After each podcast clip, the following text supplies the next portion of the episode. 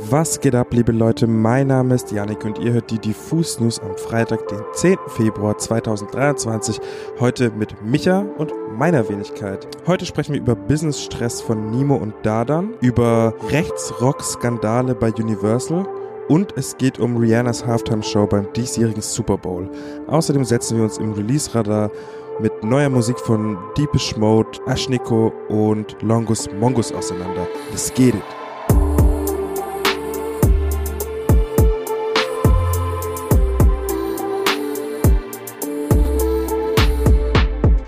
Jede Person, die schon mal ein bisschen Rap gehört hat, wird Lines mitbekommen haben, die davon handeln, dass das Business hart ist. Viele KünstlerInnen regen sich über die industriellen Strukturen auf, die kleinere Acts wesentlich schlechter kompensiert als diejenigen, die es aus der Masse herausgeschafft haben. Und von diesen Auserwählten kommen oft Phrasen, die sich um Ehre drehen oder darum, dass man sich vom Erfolg nicht verändern lässt oder eben, dass Geld alle Menschen um sie herum verändert hat.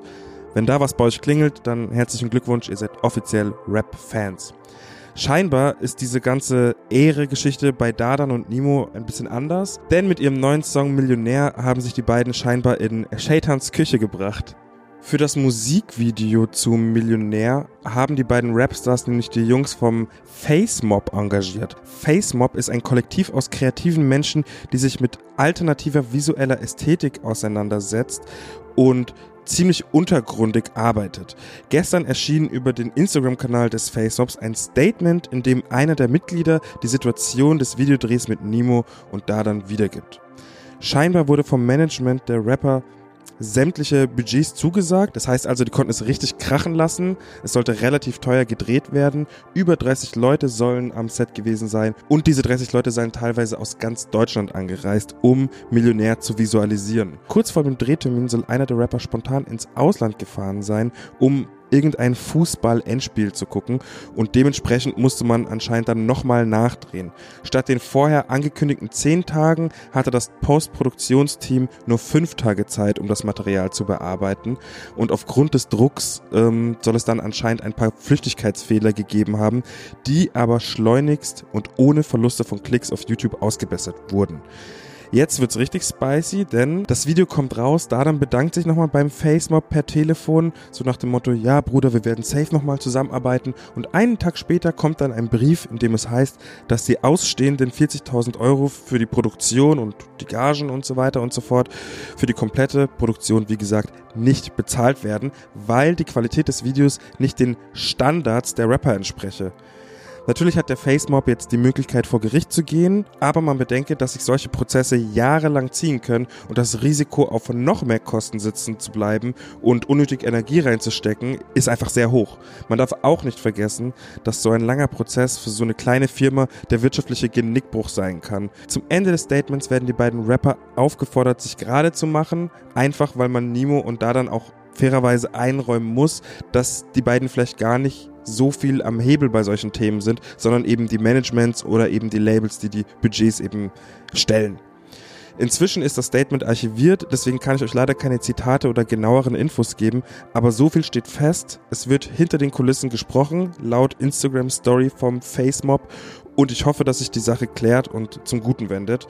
Zum Abschluss vielleicht noch ein kleines Heads-up an alle jung kreativen Menschen da draußen. Sichert euch finanziell ab, macht Verträge, lasst euch nicht rippen und macht vor allen Dingen auch den Mund auf, wenn ihr euch ungerecht behandelt fühlt, auch wenn ihr vielleicht in einer nicht so guten Verhandlungsposition seid. Beim nächsten Thema merkt man mal wieder, wie wichtig investigativer, nachfragender Journalismus ist. Denn gestern haben die KollegInnen vom Spiegel einen ziemlich umfangreichen Artikel mit Recherchen zur Band Weimar veröffentlicht. Wenn man sich den mal zu Gemüte führt, wird einem ganz schön schnell ganz anders. Weimar ist eine maskierte Rockband mit vier anonymen Mitgliedern, die nur unter Pseudonymen wie zum Beispiel Till Schneider und Kurt Ronny Fiedler auftreten. In ihren Texten sprechen sie von Themen wie Schlüsselwärtern und gekauften Marionetten, von Wölfen und Schafen, also benutzen eine antisemitisch aufgeladene Rhetorik und rufen teilweise sogar zum gewaltsamen Widerstand auf. Also einfach eine weitere problematische Band, wie es sie ja leider einige gibt in Deutschland. Oder Ja, aber vor allem eine, die im vergangenen Mai mit ihrem Debütalbum bis auf Platz 5 in den deutschen Charts hochgeklettert ist und bis vor kurzem noch einen Vertriebsdeal mit der Universal Music Group hatte, dem größten Musikkonzern der Welt. Die Spiegelrecherche beleuchtet außerdem nicht nur die aktuelle Musik von Weimar, sondern vor allem auch die Vergangenheit der einzelnen Bandmitglieder. Und da muss man erstmal schlucken, denn da gibt es klare Verbindungen zu teils bereits verbotenen Neonazi-Bands und Organisationen. Die Musiker scheinen tatsächlich in der rechtsextremen Szene von Thüringen keine unbekannten Figuren zu sein. So war ein Mitglied der Band zuvor Teil der Band Dragoner, die vom Verfassungsschutz beobachtet wurden und in ihren Texten offen den Holocaust leugnen. Eine ganz schön krasse Nummer und die große Frage, die jetzt natürlich im Raum steht, ist die, wie landet sowas bei Universal, einem Milliardenkonzern, der auf der ganzen Welt agiert? Auf eine Anfrage des Spiegels antwortete das Major Label, dass die nun zur Kenntnis gelangte Situation absolut inakzeptabel sei und den Werten des Unternehmens widerspreche. Weiter heißt es außerdem, mit dem heutigen Wissensstand hätten wir das Album selbstverständlich niemals veröffentlicht. Die Beziehung zur Band habe man nach diesen Erkenntnissen sofort eingestellt und tatsächlich ist das Album von Weimar und die zugehörigen Videos von allen Plattformen verschwunden. Trotzdem ist ein gewisser Schaden natürlich bereits angerichtet, die Musik hat schon ihre Runden gemacht und ist tatsächlich auch schon in der Querdenker-Szene angekommen. Und auch wenn es natürlich zu begrüßen ist, dass Universal jetzt diese Zusammenarbeit abgebrochen hat, bleibt weiterhin die Frage, wie so eine radikale Band bei einem kommerziellen Big Player durch alle Instanzen durchgewunken werden kann. Lest euch dazu unbedingt mal diese umfangreiche Spielrecherche durch. Ich bin sehr gespannt, ob da in den nächsten Tagen, Wochen und Monaten noch mehr Klarheit in die Thematik kommt. Freunde, in der Nacht von Sonntag auf Montag ist es mal wieder soweit. Der Super Bowl geht in die nächste Runde und damit erwartet uns auch wieder ein neues musikalisches Spektakel in der Halbzeitshow, welche diesmal von Rihanna performt wird. Gestern hat sich die Ikone im Rahmen einer offiziellen Apple Music Pressekonferenz für den 52. Super Bowl mit der Moderatorin Nadeska Alexis getroffen. Während des Gesprächs äußerte sich Rihanna aufgeregt über ihre Rückkehr auf die Bühne am kommenden Sonntag. Sie spricht über den Fokus und die Vorbereitung auf diesen Moment, die Bitte drei Monate nach der Geburt ihres Sohnes Sohnes aufzutreten und die beängstigende und aufregende Herausforderung, auf die Bühne zurückzukehren. Ich zitiere. Es fühlt sich so an, als ob es nur jetzt hätte sein können.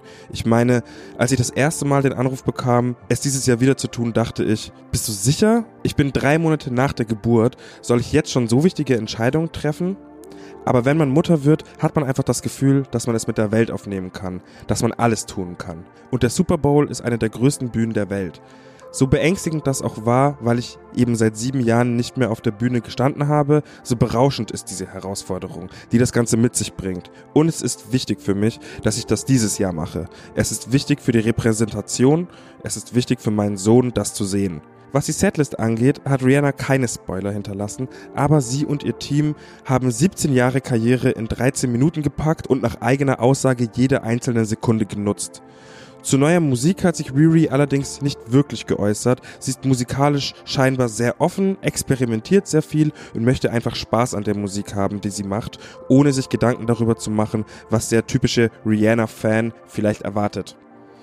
Letztlich muss man sagen, dass Riri schon ein bisschen um den heißen Brei herumredet, aber das macht ja auch absolut Sinn, weil man darf ja auch nicht vergessen, sie will ja die Show vorher nicht spoilen und sollte es eine Ankündigung bei der Show geben, macht es natürlich auch absolut Sinn, sich vorher bedeckt zu halten. Es bleibt also spannend. Sonntagnacht wissen wir mehr und ich bin mir sicher, dass uns eine einzigartige Performance erwartet. Mal gucken. Die älteren Semester unter euch, beziehungsweise auch die, die in ihrem Elternhaus eine gesunde musikalische Sozialisation erlebt haben, hatten gestern Abend Grund zu frohlocken. Warum? Na, weil Deepesh Mode endlich wieder neue Musik veröffentlicht haben. Die neue Single Ghosts Again ist abgesehen von zahlreichen Remixen und Re-Editions der erste richtig neue Release seit 2017 und vor allem der erste seit im vergangenen März, also vor fast einem Jahr, das Bandmitglied Andrew Fletcher im Alter von nur 60 Jahren verstorben ist. Entsprechend gespannt war die Fangemeinde der Band, vor allem auch nachdem diese im Oktober auf einer Pressekonferenz bereits neue Musik und eine Welttournee ankündigte. Trotzdem gab es dann auf dem Weg zur neuen Single nochmal Ärger. Pia hat auch in den Diffus News in der letzten Woche schon drüber gesprochen, dass die Band auf ihrer Website ja einen siebentägigen Countdown geschaltet hat, der dann nach dessen Ablauf einen weiteren, nochmal siebentägigen Countdown enthüllt hat. Die Fans fanden das ganz und gar nicht lustig. Jetzt ist aber die neue Single da. Sie heißt Ghosts Again und klingt eigentlich typisch nach Depeche Mode. In den Texten und im Musikvideo wird in zahlreichen Metaphern und Symbolen immer wieder das Spannungsverhältnis zwischen Leben und Tod thematisiert, genauso auch im Titel des kommenden Albums Memento Mori. Von Latein zu Deutsch heißt das in etwa so viel wie Sei dir deiner Sterblichkeit bewusst. Trotzdem ist es Dave Gann und Martin Gore wichtig klarzustellen, dass der Albumtitel und der Großteil der Songs bereits vor dem Tod von Andy Fletcher standen und eher allgemein zu verstehen sind als im Hinblick auf sein Ableben. Für mehr Klarheit wird dann wohl das neue Album am 15. März sorgen. Longus Mongus hat eine neue Single veröffentlicht. Aber ähnlich wie die letzten Releases hat auch Unsere Stadt, so heißt der Song übrigens, einen ziemlich krassen Indie-Anstrich. Auf einem organischen Instrumental berappt und beschreibt der Berliner Junge seinen durchzechten Lebensalltag. Es geht natürlich auch um die Liebe ein wenig, Besonders funny ist aber die Passage, in der Longus Mongus darüber rappt, dass er weinend vom Friseur kommt, weil er seinem Mallet, hierzulande auch Fukuhila genannt, nachtrauert. Ich bin ehrlich, es ist schon ein wenig ungewohnt, so BHZ-Thematiken aller Bier, Mollys und logisch Berlin-Schöneberg auf so einem eingängigen Indie-Beat zu hören, aber Longus Mongus macht diese beiden Welten einfach passend für sich. Gönnt euch unsere Stadt und macht euch doch am besten ein eigenes Bild von diesem etwas eigenartigen, aber doch sehr guten Clash. Zum Schluss soll es um den neuen Song von Ashniko gehen und ihre Geschichte finde ich eigentlich ziemlich spannend. Denn obwohl ihr Entwurf von Pop- und Rapmusik ziemlich extrem und experimentell ist, hat sie sich seit ihren Anfängen 2017 inzwischen eine ziemlich große Fan-Community erspielt. Inzwischen hören der Musikerin mit den knallblauen Haaren ca. 5,5 Millionen Menschen auf Spotify zu. Nachdem sie 2021 ihr gefeiertes Debüt-Mixtape Demi Devil mit Hits wie zum Beispiel Slumber Party und Daisy veröffentlicht hat, scheint jetzt gerade eine neue Reise loszugehen und zwar mit dem Song You Make Me Sick. Dieser vorwurfsvolle, angepisste Titel scheint sich an einen verhassten Ex-Freund zu richten und genauso klingt der Song auch. Nie haben wir Aschniko wütender und geladener gehört. You Make Me Sick platzt mit seinen übersteuerten rohen 808s und diesem skeletalen Beat quasi aus den Kopfhörern heraus. Dazu hören wir astreines Growling von Aschniko. Ist das hier noch Pop oder vielleicht schon sowas wie New Metal? Ich weiß es nicht, aber ich weiß, dass es komplett ballert. Aschniko, You Make Me Sick, hört euch das mal an. Das war's mit den Diffus News am Freitag. Wir hören uns das nächste Mal in der nächsten Woche am Dienstag. Wenn ihr übers Wochenende was zum Anschauen braucht, dann schaut doch mal auf unserem YouTube-Kanal vorbei. Da kommt ein Interview mit der Band You Me at Six online. Schaut euch das gerne an und habt ein schönes Wochenende. Bussi, bussi, bye, bye.